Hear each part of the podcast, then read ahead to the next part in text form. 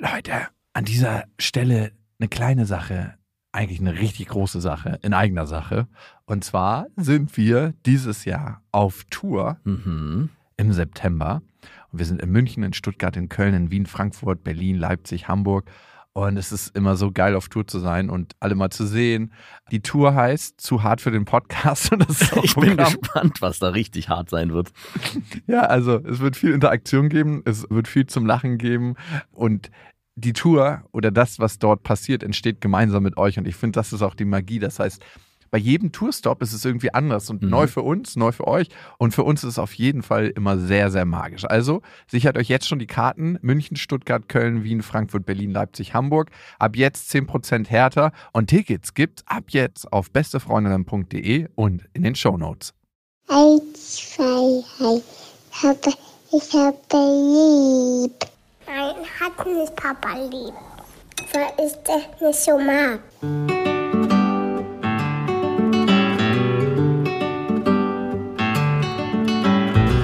Sind beste Vaterfreuden. Keine bösen Wörter. Die Fremde, alte Schöpfe. Setz dich bitte hin. Der langweilige Podcast übers Kinderkriegen mit Max und Jakob. Hallo und herzlich willkommen zu Beste Vaterfreuden. Hello. Und wir haben überlegt, ob wir darüber sprechen, weil es ein mega. Über Geld spricht man nicht. Nein, tut man nicht. Warum heißt es eigentlich, dass man über Geld nicht spricht? Ich rede tatsächlich mit meinem Vater eigentlich über nichts Ja, anderes. in der Familie darfst du über Geld. Na, obwohl, stimmt gar nicht. Man darf auch in der Familie Sagst du deinem Bruder, wie viel du verdienst? über- Also wir reden nicht so wirklich über Geld. Und meine Eltern haben mir das auch mal gepredigt. Meine Eltern, stell dir das mal vor, meine Eltern haben mir nie verraten, was sie verdienen. Wirklich nicht? Also ich habe dann immer gefragt, irgendwann habe ich es dann rausgefunden, mein Vater hat es dann irgendwann gesagt und das hat bei mir auch so ein Loch hinterlassen, so ich weiß es nicht, ja, es war immer so, haben wir zu viel, haben wir zu wenig, ich habe immer nur die Geldsorgen mitbekommen, weil meine Eltern immer abends am Tisch gesessen haben oder öfters am Tisch so gesessen haben. Beträge hin und her Und geschoben. dann so, ja, wir können es uns nicht leisten und der Kredit, der, es war immer dieser Kredit. Der Der, Omni- Kredit, also der, der, die Hypothek vom Haus. Haus. Die frisst uns auf und wir können das, und dein Vater immer so, ach Quatsch. Und mein Vater war ja derjenige, der mehr verdient hat und meine Mutter hat sich immer aufgeregt, dass wir, hat sie nicht aufgeregt, aber hat sich halt immer Sorgen gemacht, dass wir nicht genug Geld haben. So habe ich Geld wahrgenommen bei uns. Bei uns wurde nicht offen über Zahlen geredet, nur darüber, was wir nicht hatten. Okay. Hat sich in alle Lebensbereiche eingefressen, diese Einstellung. Ja, ich kann mich erinnern, bei mir wurde schon sehr früh über Geld geredet. Also auf jeden Fall auch Geld, was wir nicht hatten. Bei meiner Mama, dass wir immer so die letzten zehn Tage, bevor der Monat zu Ende ging, am Tisch saßen und dann geguckt haben, was können wir noch einkaufen. Ach echt? Mhm. Habt ihr da so Münzen umgedreht, so richtig, und dann Sparsocken rausgekramt oder wie war das? Nee, da war immer klar, wir können noch einen Einkauf machen. So. Ein Und so richtig mit so Restgeld, so, so 57 Euro, wahrscheinlich Mark, 23 haben wir noch. Und dann erinnere ich mich, dass meine Mutter halt einfach immer in das teure Geschäft gegangen ist und nicht einfach zu einem Discounter und geholt hat, sondern immer in das teure. Weil Essen war hier einfach unglaublich wichtig. Aber es war dann auch nicht so, dass wir irgendwie nichts mehr zu essen hatten. Aber es war schon so, dass man geguckt hat, dass man sich nicht einen zu großen Löffel Marmelade rausnimmt. Oh. So weit war es bei euch. Und das hat tatsächlich ein fundamentales Gefühl in mir hinterlassen. Da lässt sich natürlich leicht über Geld sprechen, wenn kein Star ist. Was verdienst du denn? Oh, puh, nix. Nichts. Ja, ich weiß, dass wir immer die, die Verlierer bei uns in der Straße waren. So, der Nachbar hat immer seinen Mercedes SL am Sonntag vor der Garage gewaschen und hat immer richtig einen auf dicke Hose gemacht. Und wir haben immer so 25 Jahre alte Autos gefahren, so, so richtige alte Schrottkarren, so, wo meine Mutter hinten die Sitze geflickt hat, weil die äh, irgendwelche Löcher hatte und dann hat sie immer irgendwelche Flicken genommen und so Nein. ganz kreativ darauf gesetzt. Doch, Wirklich? Meine Mutter hatte auch früher so eine Ente. Das Ente ist quasi Ja, das französische Pendant zum Käfer. Ja. Jeder kann Cabrio fahren, auch wenn du kein Geld hast. Und das war unser Auto. Also Ente ist ja noch ganz cool, aber da waren Autos dazwischen, die waren jenseits von Gut und Böse. Also wirklich absolut, wir waren die Ärmsten in der Straße und es fühlt sich als Kind einfach immer scheiße an. Ist es bei der Ente nicht so, dass man die so auch so halb auf Cabrio machen kann, dass man da oben so ein Dach aufziehen kann? Herr Volker, weil meine Tochter hat mich letztens gefragt, was denn das für ein Auto sei, denn da fuhr ein Cabrio an uns vorbei mit offenem Dach und als es so warm war, ich glaube es war Anfang April, keine Ahnung. Und warum die denn kein Dach haben. Und ich habe ihr das dann erklärt und sie würde jetzt gern mal mit uns, mit mir Cabrio fahren. Und versteht aber nicht, warum es kein Dach gibt. Und sie findet Autos mit Dach besser, weil da ist nicht so viel Wind. Ich so, ja, du wirst schon sehen. Ich habe jetzt vor, mit ihr mal ein Cabrio zu mieten und dann mal mit der Familie eine schöne Cabrio-Tour zu machen. Kannst eins von mir haben. Hast du eins? Bald. Bald. So, Du hattest ja mal eins, du hattest so einen Saab. Ja. Den fand ich cool, den habe ich mir auch. Äh, ja, aber ich habe mit Klaas Häufer Umlauf darüber geredet, über Saab und Volvo. Und ich habe ihm irgendwie im Nebensatz gefragt, ich, fährst du nicht auch einen Saab? Und er so, Alter, ich bin doch kein Architekt oder ein Lehrer. Das ist so ein krasses Lehrer-Architektenauto. Auf jeden Fall hatten wir immer relativ wenig Geld und das hat so ein Gefühl hinterlassen bei mir. Also richtig existenziell. ja. Und dieses Gefühl, das wünsche ich eigentlich keinem. Also klar, mit- Leute, mit denen ich verfeindet bin, ich habe keine Leute, mit denen ich verfeindet bin. Also ich Würdest wünsche du's es auch- einfach keinem. Würdest du es auch deinen Feinden wünschen? Hm. Naja, wer weiß. Nee, ich wünsche irgendwie keinem schlechte Gefühle. Nur Was bringt schwere- mir das, wenn irgendjemand ein schlechtes Gefühl hat? Nur schwere Krankheiten. Unfälle und schwere Krankheiten. Nein, gar nichts Schlechtes. Und ich meine, dadurch, dass wir in getrennten Haushalten leben, ist ja auch bei uns die Frage nach Unterhalt da. Wir haben ein zweieinhalb, viereinhalb Aufteilung. Also ich bin zweieinhalb bis drei Tage zuständig und meine Ex-Freundin ist viereinhalb, vier Tage. Das schiebt sich manchmal ein bisschen. Äh, Wir haben da so ein bisschen Wechselmodelle. Und dadurch, dass sie das Kind mehr haben darf, zahlt sie auch mehr. Und Genau, du weniger. Nein, ich muss natürlich Unterhalt zahlen. Ja. Und was auch völlig berechtigt ist und was auch gut ist. Ich habe aber immer die Frage, wie viel Unterhalt? Und ich glaube, ich habe das nicht richtig gemacht. Es gibt doch einen gesetzlichen, es gibt doch gesetzliche Vorgaben. Gibt es eine gesetzliche Vorgabe. Aber Was ist, wie ist denn die? Weißt du das? naja, es gibt Stufen. Also wenn du zum Beispiel bis 1900 verdienst, musst du bis fünf Jahre 400 Euro abdrücken, knapp drunter. Oder wenn du mehr als, dann gibt's, staffelt sich das so und wenn du mehr als 5500 verdienst, dann wird's nochmal gesondert geregelt, aber es ist dann auf jeden Fall mehr als 630 im Monat. Ich habe es aber anders gemacht, weil, ja, ich wollte nicht, dass sie irgendwie das Gefühl von mir von früher hatte. Dass du in Armut zu leben. ja, diese Existenzängste Ah, waren für mich so Hm. elementar, dass ich einfach gedacht habe, hey, nimm dir so viel, wie du brauchst. Also jetzt es ist ja auch nicht unendlich Geld da, aber ich wollte ihr kein Limit setzen und habe gesagt, hier hast du eine Bankkarte. Wirklich? Ja. Weißt du, wie scheiße das Gefühl war für mich? Und ich will nicht, dass Lilla das erfährt. Und irgendwie wollte ich es auch nicht für meine Ex-Freundin. Aber du hast ja eine Bankkarte ohne Limit gegeben, sozusagen. Nein, da ist schon ein Limit drauf. Also aber sie hätte sie überziehen können. ja, ja. Okay. Also weit überziehen können. Also war das dann eher von dir ein, Ein Test. ein Test oder hast du ihr Nein. einfach vertraut, dass sie das damit moderat umgehen wird mit, mit deinem Geld? Mit was du, also ich hatte ja vorhin nach dieser gesetzlichen Tabelle gefragt und ich finde, die Tabelle ist ein guter Anhaltspunkt und es sollte auch eine Mindestregelung geben, aber was da drin steht, finde ich eigentlich vom Gefühl her zu wenig. Was man als Vater oder halt als Frau oder Mutter, je nachdem, demjenigen zahlen muss, der sich hauptsächlich ums Kind kümmert. Also ich äh, hatte da immer das Gefühl, wow, so wenig. Und eigentlich muss doch der Wunsch sein, auch vom dem Erzeuger, Mhm. dass der für das Kind das Beste will und demnach auch jetzt nicht mit Ist Geld so überhäuft. viel Geld das Beste. Ne? Naja, nee, nee, nicht, genau, nicht mit Geld überhäuft, aber eben eine Existenz sichert, wo sich beide wohlfühlen, ohne dass die das Gefühl hat, sie muss jetzt genau wie deine Mutter am Ende des Monats gucken, ob sie sich überhaupt noch den Essenseinkauf leisten kann, weil sie die 400 Euro Grenze schon überschritten hat, die sie so und deswegen finde ich den Ansatz zu sagen, hey, ich gebe dir die Möglichkeit, so gut es mir möglich ist, mit dem Geld, was ich dir zur Verfügung stellen kann, für meine Tochter zu sorgen, eigentlich ganz edel. Aber ich merke, dass das bei mir ein Gefühl hinterlässt, nämlich die Dynamik, die es zwischen meinem Vater und meiner Mutter gab. Also, ich schlüssel es mal ein bisschen anders auf.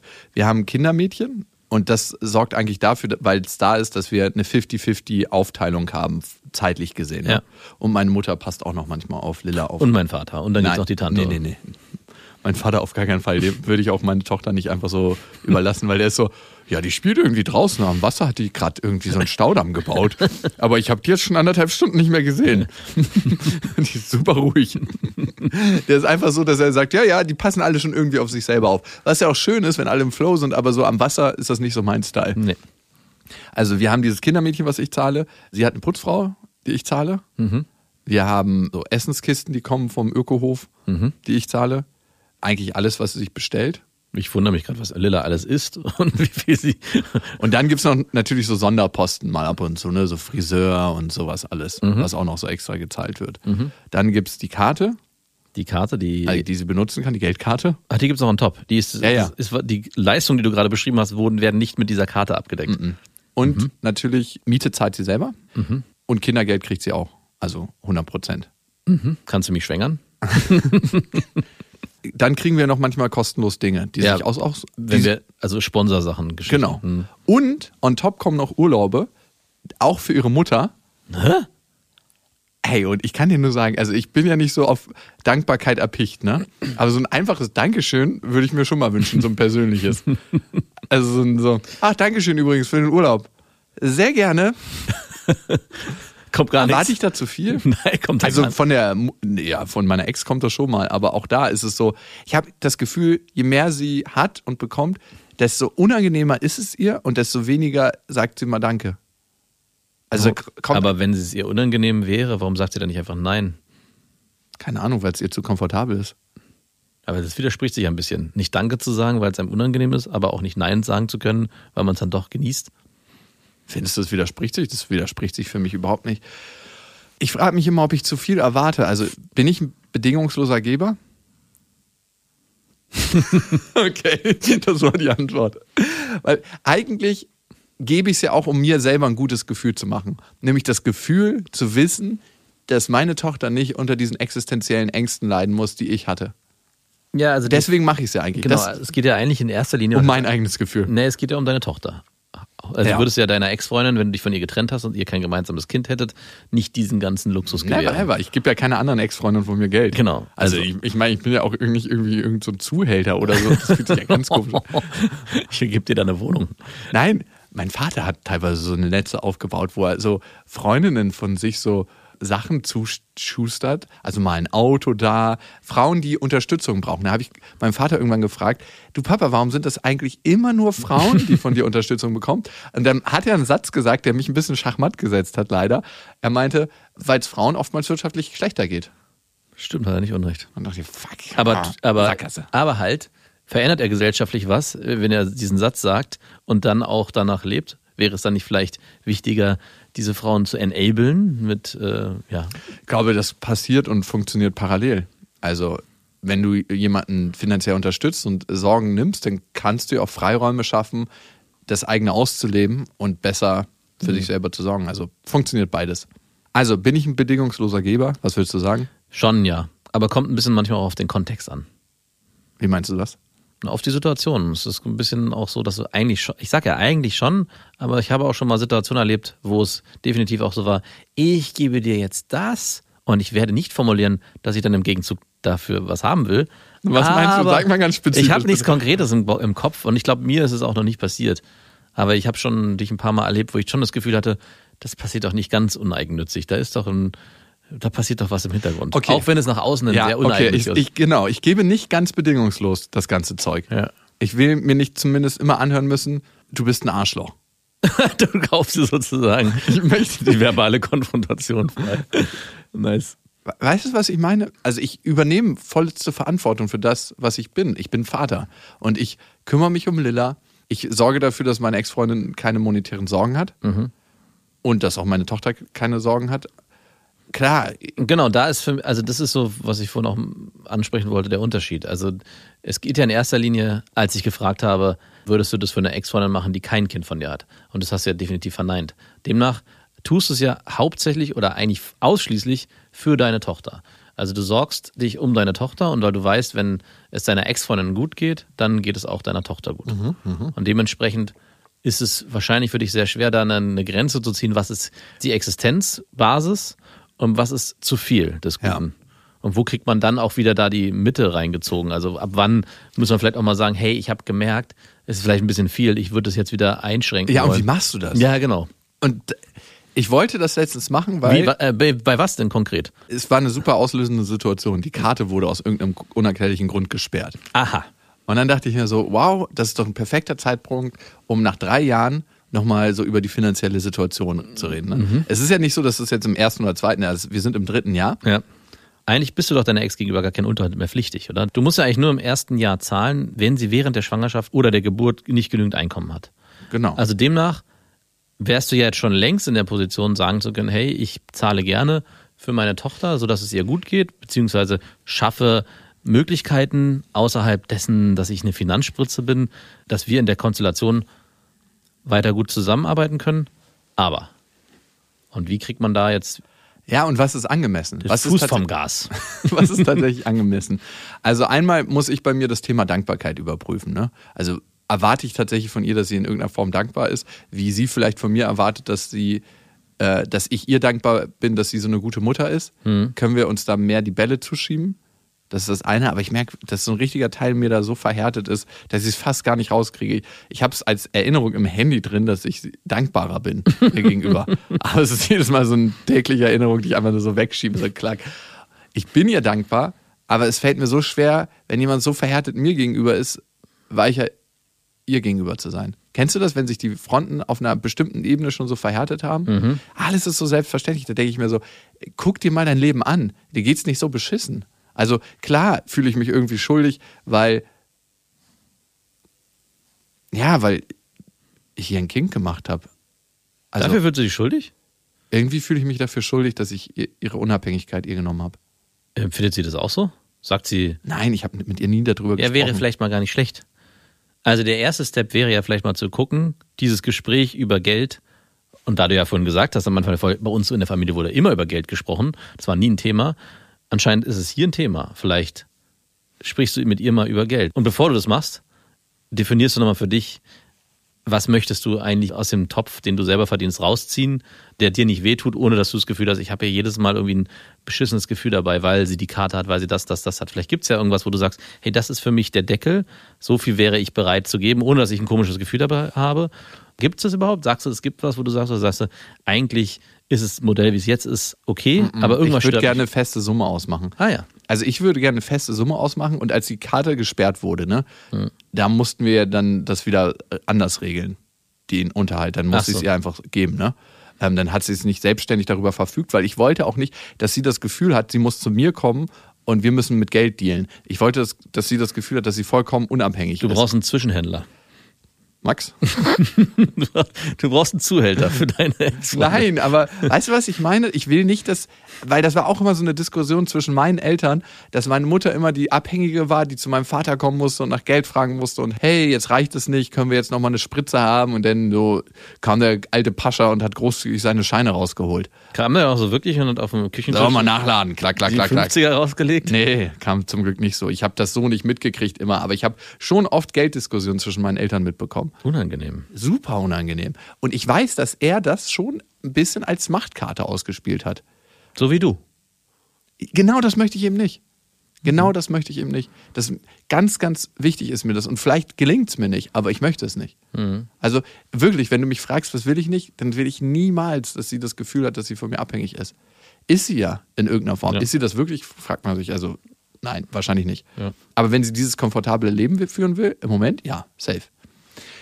Und dann ich, Dabei äh, vergisst du aber, und ich glaube, das ist nochmal ein wesentlicher Aspekt, den du in deine äh, Kostenrechnung mit reinnehmen müsstest, dadurch, dass du ja komplett dich auch auf deine Arbeit konzentrieren kannst, außer den Tagen, wo du Lilla hast, und ich glaube, Lilla wahrscheinlich auch aus Gründen zurzeit nicht zur Kita geht, Corona, ist es ja so, dass sie dir ja auch sehr viel abnimmt. Sonst müsstet ihr die ganze Aufteilung nochmal anders machen. Du müsstest versuchen, am Vormittag Lilla zu übernehmen, wenn sie vielleicht arbeiten gehen würde. Also das Modell müsste ganz anders aussehen, so dass du dir überlegen müsstest, hey, bist du dafür bereit? Also könntest du Sachen übernehmen, die außerhalb von Finanzspritzen funktionieren, damit du mit ihr zusammen klar, kaufe ich mir auch ein bisschen meine Freiheit. Genau, keine Frage. Schön Also zusammengefasst. ich würde nicht sagen, dass ich so wenig mache, also im Durchschnitt für getrennte Eltern. Nee, du machst viel. Das, nee, ich würde gar nicht sagen, dass du wenig machst, aber Dann müsste ich aber auch keinen Unterhalt zahlen. Wenn wir uns 50-50 Genau, aufteilen würden, das dann meine ich müsste ich gar zero Euro. Und du musst dich trotzdem fragen, wie weit wärst du bereit zu gehen? Also erstmal die Grenze aufzumachen, okay, so viel Geld oder so, so groß darf die Summe sein. So. Und was ist, kommt da Das alles muss mit rein? ich doch nicht definieren. Das wollte ich nämlich genau nicht machen. Ja, aber dann kommt, dann komme ich wieder zu dem Punkt, was ich gerade gesagt habe, weil dann könnte sie ja sagen, okay, bis jetzt haben wir das ja so gelebt, damit ich auch 100% mich um Lilla kümmern kann. Wenn wir das jetzt anders machen, dann würde ich auch gern mehr wieder arbeiten oder mehr mich beruflich orientieren. Ja, macht sie ja. Sie fängt jetzt nochmal ein neues Studium an. Äh, Das ist nicht das, was ich meinte.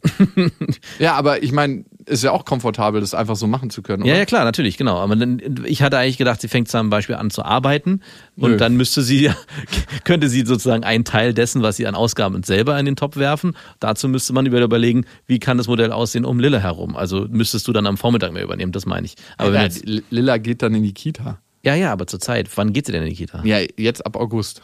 Ist es soweit? Genau, richtig. Und dann ist es eh nochmal ganz anders. Ja, dann geht sie in die Kita, dann habe ich sie das komplette Wochenende und einen Tag in der Woche. Ey, worüber reden wir? Ja, da ich von da, Worüber fucking ab da, reden wir? Ich da, möchte mal sehen, wer absolut mehr Zeit mit seinen Kindern verbringt. äh, nicht nicht. Und ich habe sie dann gefragt, als die Karte nicht mehr funktioniert hat, Warum hatte die Karte eigentlich nicht mehr funktioniert? weil sie irgendwas eingegeben hatte, dreimal, glaube ich, und dann ist sie gesperrt worden. ich habe meine Karte auch, äh, meine private zweimal falsch eingegeben. Ich benutze sie seitdem nicht mehr. weil du das dritte Mal nicht riskieren willst. Und dann habe ich ihr gesagt, ey, guck doch mal ganz realistisch mit den ganzen Kosten, die eigentlich schon abgedeckt sind, ne? Kindermädchen, viele der Einkäufe, Urlaube. Was brauchst du für dich zum Leben mit Lilla, damit es euch gut geht, damit ihr euch nicht so wirklich Gedanken machen müsst, damit ihr weiterhin das einkaufen könnt, was ihr wollt. Wie bin ich überhaupt dazu gekommen, mich zu fragen, ob es vielleicht doch ein bisschen viel ist?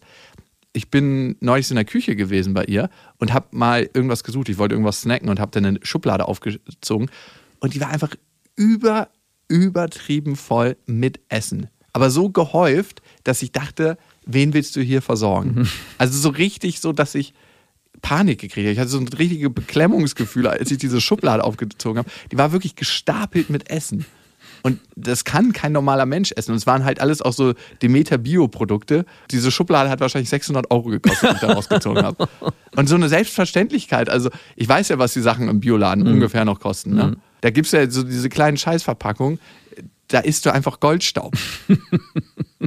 Ein Ist ja auch in Ordnung. Ein Grund, warum ich nicht im Demeterladen einkaufen gehe. Es gibt keinen Demeterladen. Ja, aber trotzdem. Ja, und ein Grund, warum du dich gerade geoutet hast, dass du das tatsächlich nicht tust, weil es gibt einfach keine fucking Demeterläden. Also ich achte ja schon auf die Sachen, aber ich muss sagen, da bin ich dann doch meistens zu preissensibel. Ja, kann ja jeder machen, wie er will. Und da war wirklich so, hey, ist es eigentlich zu viel, dass sie gar nicht mehr so eine Wertschätzung dafür hat, was es ist? Also verliert man den Überblick, verliert man die Orientierung? Und dann habe ich ihr gesagt, du, ich möchte ganz klar, zwei Wochen hast du Zeit, dass du mir sagst, was du brauchst und dann gibst du das und dann reden wir auch nicht mehr über Geld. Ist, sind die zwei Wochen schon um? Die sind schon lange um. Ach so. Und darauf hat sie erstmal richtig pissig reagiert. Was das soll, richtig, richtig pissig. Also wirklich, wo ich dachte so, wow, was habe ich denn falsch gemacht gerade? Ja. Und diese Zahl kam nie. und da bin ich natürlich Wie lange ist denn das her? Mal, das ist schon zwei Monate. Ich stehe natürlich da wie ein Trottel, weil ich gar keine Konsequenzen Wie daraus sehe. unkonsequent du bist. Ja, ey. was soll ich denn machen? Sag mir mal, was ich machen soll. Ich würde da mich hinsetzen und darüber sprechen und jetzt gemeinsam diese Zahl definieren. Also nicht und auch nicht sagen, Ja, hey, das geht nicht. Ich hab wieso denn nicht? Was- weil sie nicht, sie weiß gar nicht, was sie braucht und was sie ausgibt. Ja, dann muss man sich da rantasten. Dann Ja, sagt man, okay, denn? ja, dann sagen, okay, wenn, naja, soll ich jetzt das Gespräch mit dir simulieren? Also Ja, wenn, bitte. wenn ihr euch da zusammensetzt und darüber sprecht und sie dann sagt, ich weiß nicht wie viel, dann sagt, okay, dann versuchen wir mal eine Woche mit Summe X. So, und danach sagen wir, setzen wir uns zusammen und sagen, hey, hat gut funktioniert, hat nicht funktioniert. Muss ein Friseur, by the way, für Frauen 200 Euro kosten. Hm, what? 200? Ich, sind Friseure sind teuer. Ich bin auch jedes Mal so, warum war der hier und warum hat, vor allem, Warum hat er genauso lange bei der Frau gebraucht? Das kostet aber, hey, wo ist die Gleichberechtigung da? Ja, wo ist wo, sie? wo ist sie da? Das habe ich mir auch schon gefragt. Und vor allem, wenn ich da denke, ach, du warst beim Friseur. Das Einzige, was ich sehe, dass das Portemonnaie kleiner geworden ist. Aber ansonsten, so viel habe ich jetzt hier nicht erahnt. Ein bisschen spitzen geschnitten ist es ja meistens und irgendwie eine ganz leichte, zarte Tönung. Also ich finde, das sollte nach Zeit abgerechnet werden und nach Materialeinsatz. Finde ich auch. Okay, aber anderes Thema. Ich ist der mal mein- Friseurbesuch mit drin? Naja, das da hat sie mich dann immer extra gefragt. Naja. Oder meistens nicht immer. Wie macht man das? Das Interessante an der ganzen Geschichte ist, eigentlich ist sie ja finanziell abhängig von dir, so wie du es beschreibst. Aber du bist in der absoluten Abhängigkeit. Du hast es irgendwie geschafft, den ganzen Spieß Ich laufe die umzudrehen. ganze Zeit schon auf Knien. Ja, wirklich, bitte, bitte, du hilf mir, hilf mir, wie ich da aus, wieder rauskomme. Aber Naja. wieso kannst du denn mit ihr darüber nicht reden? Also, weil, Weil dann sofort eine richtig krass schlechte Laune entsteht. ja gut, dann so- müsst ihr dann durch, musst du dann durch. Naja, aber es wird einfach abgeblockt. Sie hört dann auf zu reden. Also es ist ja nicht so, dass wir darüber reden, sondern es ist so, nee, jetzt nicht. Und dann so, wann dann? Ja, weiß ich jetzt auch nicht. Puh. Und dann könnte ich sagen, ja, okay, dann ist der ab jetzt zu der Geldhahn. Mach's gut, ciao.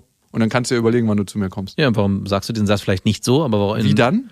Ja gut, dann überleg dir das doch bis morgen. Ich würde bis dahin alle Gelder einfrieren. Nein, keine Ahnung.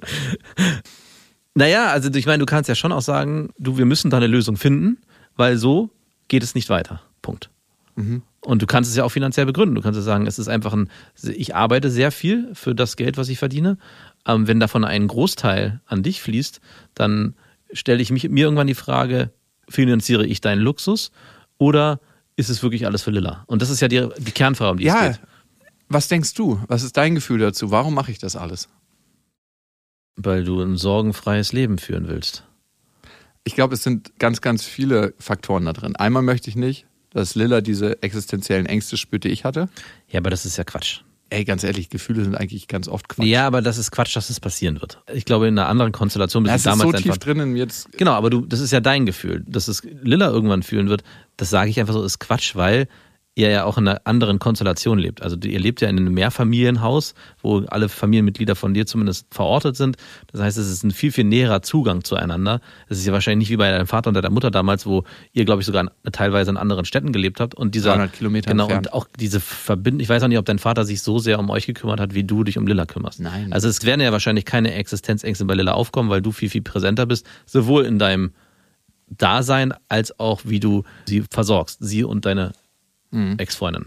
Also ich glaube, die Angst kannst du abstellen, wenn das geht. Ich möchte einfach als großzügig wahrgenommen werden. Das ja, ich glaube, das ist, das ist passiert in den letzten drei Jahren. Okay, das ist das. Ich möchte nicht, dass das Gefühl der Abhängigkeit entsteht bei meiner Ex. Zu spät. Okay. Also mittlerweile ist ja, was ich vorhin meinte. Ich glaube, das Gefühl der Abhängigkeit ist schon lange überfällig.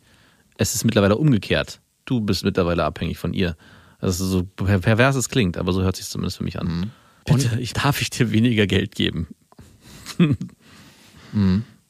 Und ich glaube, was auch noch ein bisschen da ist, ich möchte ein Gefühl der Unsicherheit überdecken. Also am Anfang war ja wirklich die Frage, wollen wir uns für unsere Tochter entscheiden? Also wir haben es immer Würmchen genannt, ne? als Lilla noch ein Embryo war. Oder wollen wir das anders machen? Und ich hatte so eine tiefe Unsicherheit in mir. Und also es hört sich jetzt hart an, ne? Ich habe letztens mich daran erinnert, in einem Gespräch mit einem Kumpel, als ich ihm erzählt habe, äh, dass ich meine Ex geschwängert habe. Also ich habe ja nicht gesagt, dass ich Vater werde, Ja. weil Vater werden ist dann tatsächlich die Entscheidung dazu, sondern ich habe gesagt, Ja. meine Ex ist schwanger. Also damals meine Freundin. Mhm. Und ich weiß noch, wie ich damals schon die ganzen Probleme mit ihr hatte. Und ich saß mit meinem Kumpel zusammen und ich soll den Satz gesagt haben und jetzt ist sie auch noch schwanger. Weißt du, was das bedeutet? Mhm. Und da habe ich das erste Mal gemerkt, dass es gar nicht so sehr um meine Tochter ging, sondern um meine Ex-Freundin. Also ich war gar nicht so unsicher, ob ich Papa werden will oder nicht, sondern ob ich mit dieser Frau ein Kind kriegen möchte.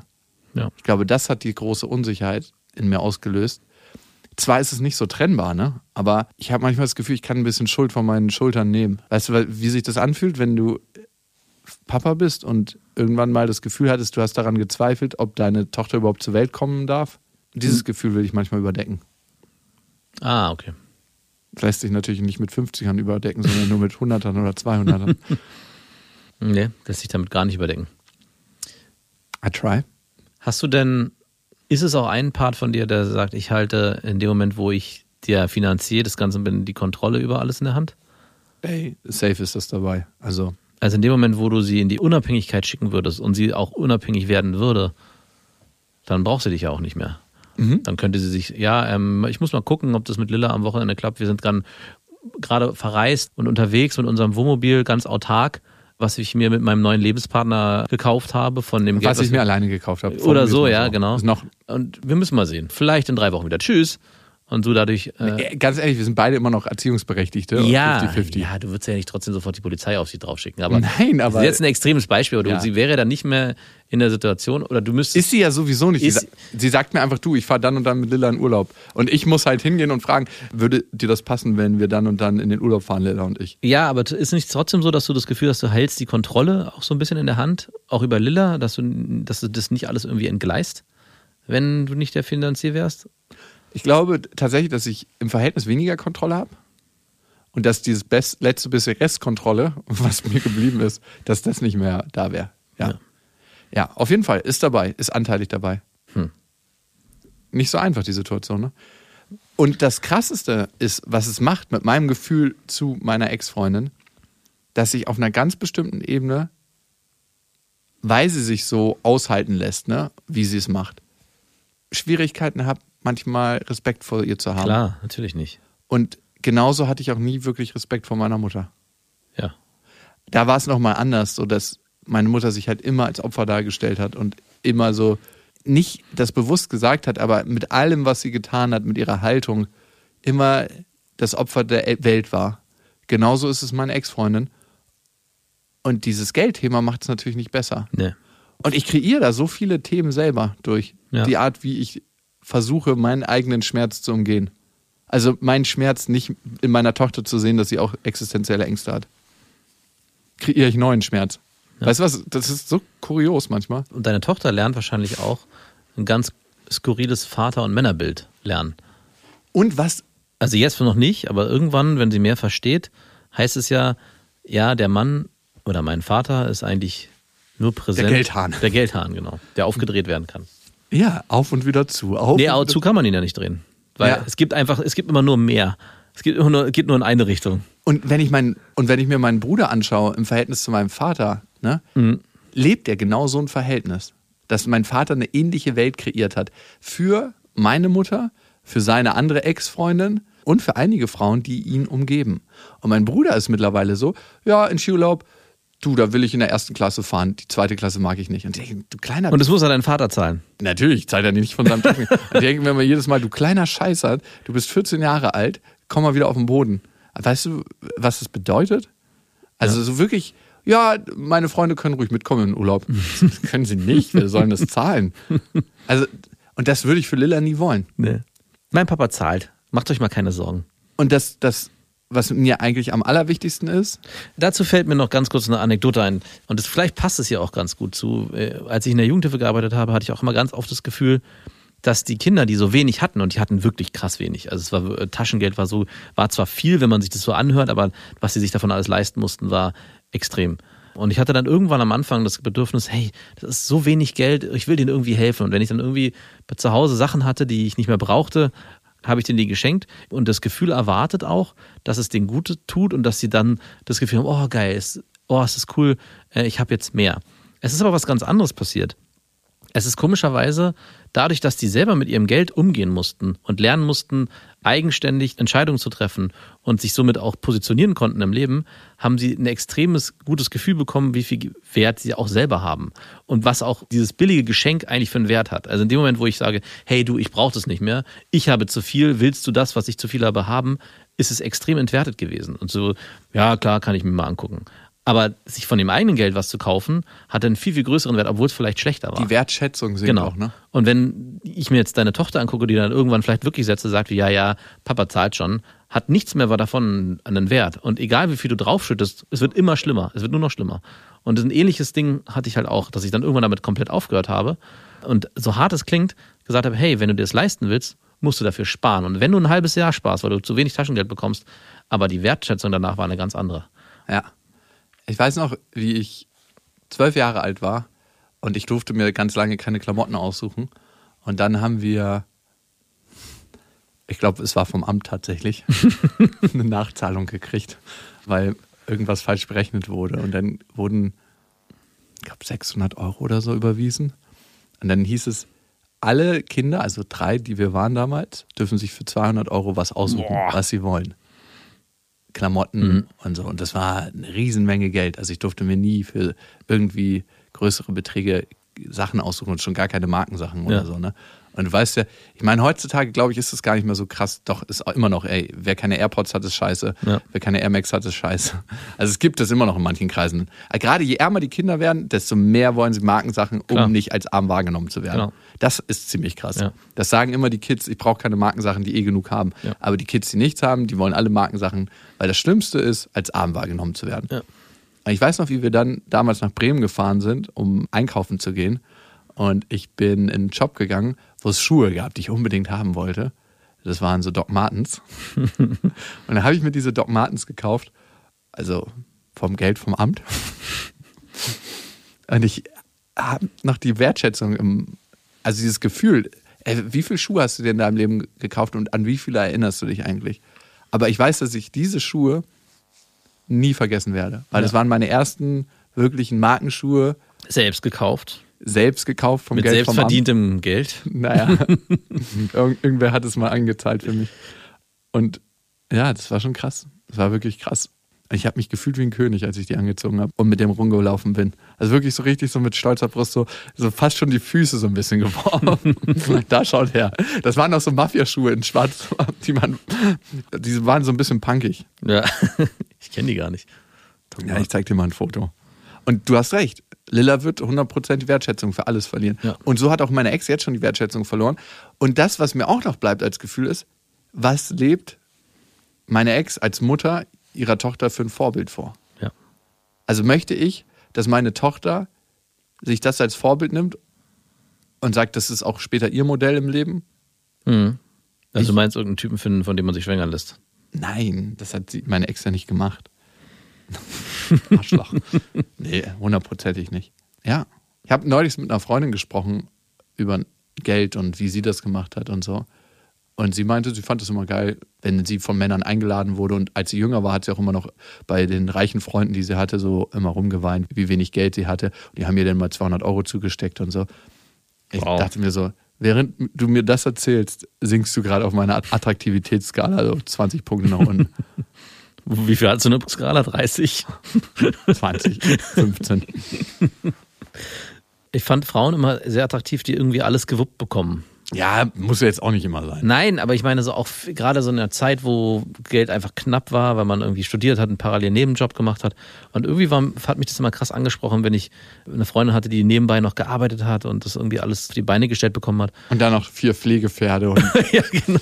Einzelfallhilfe. Und noch ich hatte eine Freundin, die wurde so, ja, mein Papa zahlt die Wohnung, meine Eltern zahlen die Wohnung, äh, ich habe noch ein Pferd, das wird alles bezahlt, ich krieg noch Kostgeld.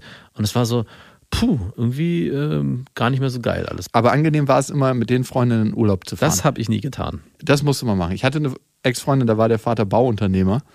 Und die hatte so ein richtig fettes BMW Cabrio. Schön. Richtig dicke Eigentumswohnung. Schön. Immer die teuersten Sachen im Kühlschrank, teuersten Klamotten an, auf die teuersten Partys gegangen. Also richtig so ein Rich Bitch. Und der Vater war halt ziemlich viel arbeiten. Emotional so ein bisschen abwesend, muss man sagen. Geht auch nicht immer einher, ne? Ist jetzt Nee. ein krasses Klischee, was ich ausrolle. Aber wenn wir uns so Urlaube ausgesucht haben, war nie die Frage, wohin fahren wir gemeinsam und was wollen wir uns gönnen, sondern einfach so klack, klack, klack, klack, klack. Und ich musste dann immer gucken, wie ich das Geld irgendwie zusammenkratze. ich weiß gar nicht, ob sie auch teilweise dann mal einen Flug bezahlt hat. Doch, doch, hat sie. Ich erinnere mich an die Geschichte. Stimmt, stimmt, stimmt, stimmt. Du warst, glaube ich, sogar mit den Eltern mal verreist, kann das sein? Mhm. Dann Nee, nee, das war ich nie. Familienurlaube gab es da nicht. Aber lädt dich ein. es war sehr komfortabel. Also, da war auch nie die Frage, wer im Restaurant zahlt. Natürlich nicht. Das ist aber auch ganz schön. Das wiederum, wenn es wiederum so extrem ist, finde ich es auch ganz angenehm. Ja. Wenn man eine Partei kennt, meine Tante war das eine Zeit lang. Da war klar, wenn wir alle essen gehen, dass meine Tante zahlt. Komisch, dass der, der das meiste Geld hat, so selbstverständlich zahlen muss. Ne? Natürlich. Also wenn wir mit meinem Vater zum Beispiel heute unterwegs sind, dann ist es fast schon so eine familiäre Haltung, so eine Selbstverständlichkeit, dass mein Vater zahlen muss. Und nimmt er das auch an und sagt er auch, Ja, also er fühlt sich immer ein bisschen komisch, wenn er nicht zahlen darf. ja, Das ist gleicher. auch mit dem Gefühl Er ist in der einer ähnlichen. Abhängigkeit wie du. Genau. Mein Nutzen, mein Wert definiere ich durch das Geld, was ich mit reinbringe. Und das ist eigentlich ein Armutszeugnis. Mhm. Du bist anders arm. Ja, es ist ein anderes Armutszeugnis. Ich sehe es ja, wie er das mit seinen Freunden macht und mit seinen Menschen, die ihn umgeben. Er würde das niemals so zugeben und so. Und er ist auch mal sehr angegriffen, wenn ich ihm das formuliere. Aber auch da sehe ich solche Züge. Ja. Und eigentlich möchte ich das für mein Leben nicht. Und kreiere diese gleiche Wirklichkeit. Ja. Alter, ich krieg richtig, wenn ich diesen Podcast selber hören würde über mich, würde ich denken, mach dich doch mal gerade. Ich Ja. würde mir so in die Rücken, Wirbelsäule boxen und sagen, mach dich gerade, du verdammter Loser. Ich wollte es am Anfang gar nicht sagen. Wir geben so oft irgendwelche Ratschläge. Ja, mach dich gerade, grenz dich ab. Und hier sitzt jemand, der so, "Ah, ich weiß nicht, was ich tun soll. Und wenn sie darüber redet, als ich das gehört habe, dann bockt sie oder dann wird sie sauer. Und ich so, ja und jetzt? Dann wird es doch erst spannend. Ja, ganz los. ehrlich, ich erlebe dich ja mit deiner Frau. Wenn die sauer wird, dann ist gleich so, dann duckst du dich runter. Das ist so, so fünf Zentimeter kleiner bist du dann und machst so einen Buckel. Ich, ich kenne das Bild doch. It's, it's over. It's long Ja? gone. Hm? Okay, gut. Kann ich Streit mir ja am. Samstag angucken. Ich komme ja am Samstag vorbei. Ja, der Weg, ich, ich kann ja mal versuchen, einen Streit vorzuplanen. Ja, okay, mach das mal. Mhm. Ey, du weißt doch, wie, sie, wie du sie provoziert kriegst, oder? Ja, was ist so ein Provokationsthema? Weil da, Ich muss einfach nur das Haus unordentlich lassen, dann geht schon reicht schon. geil, machst du gleich samstags. Und sie will ja, dass es ordentlich aussieht, wenn ich komme. Ja, stimmt. Geil, los. Und dann will ich sehen, wie du dich gerade machst. Ja. Und dann mache ich mich auch gerade, okay? Okay, machen Deal. wir so. Das waren Beste Vaterfreuden mit Max und Jakob. Jetzt auf iTunes, Spotify, Deezer und YouTube. Der 7-One-Audio-Podcast-Tipp.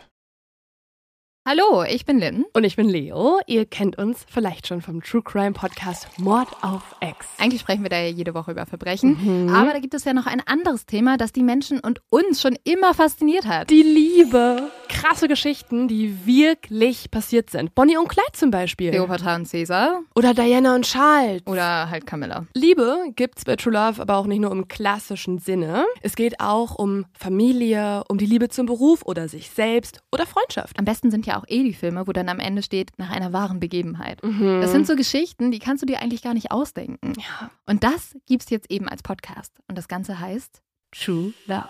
Ja, der Name sagt's eigentlich schon. Aus True Crime wird True Love. Krasse Geschichten, Plot-Twists und verrückte Protagonisten. Es ist also in anderen Worten ein Podcast für alle, die True Crime hassen, aber auch für alle, die True Crime lieben. Macht euch bereit für ein neues Podcast-Genre, True Love. Oh, ich kann es gar nicht abwarten, euch die Geschichte zu erzählen von zum Beispiel dem Jungen, der nach seiner Mutter gesucht hat. Jahrelang, auch wenn ich wahrscheinlich dabei heulen werde. Oder die Geschichte von Sissy. Also der Film ist nichts dagegen. Ab dem 20. Oktober, überall wo es Podcasts gibt, True Love. Echte Geschichten, wahre Liebe. Voller Werbespruch, oder? Ja, aber es ist ja auch schön. Der Podcast macht ja glücklich. Ja, deswegen jetzt am besten direkt abonnieren.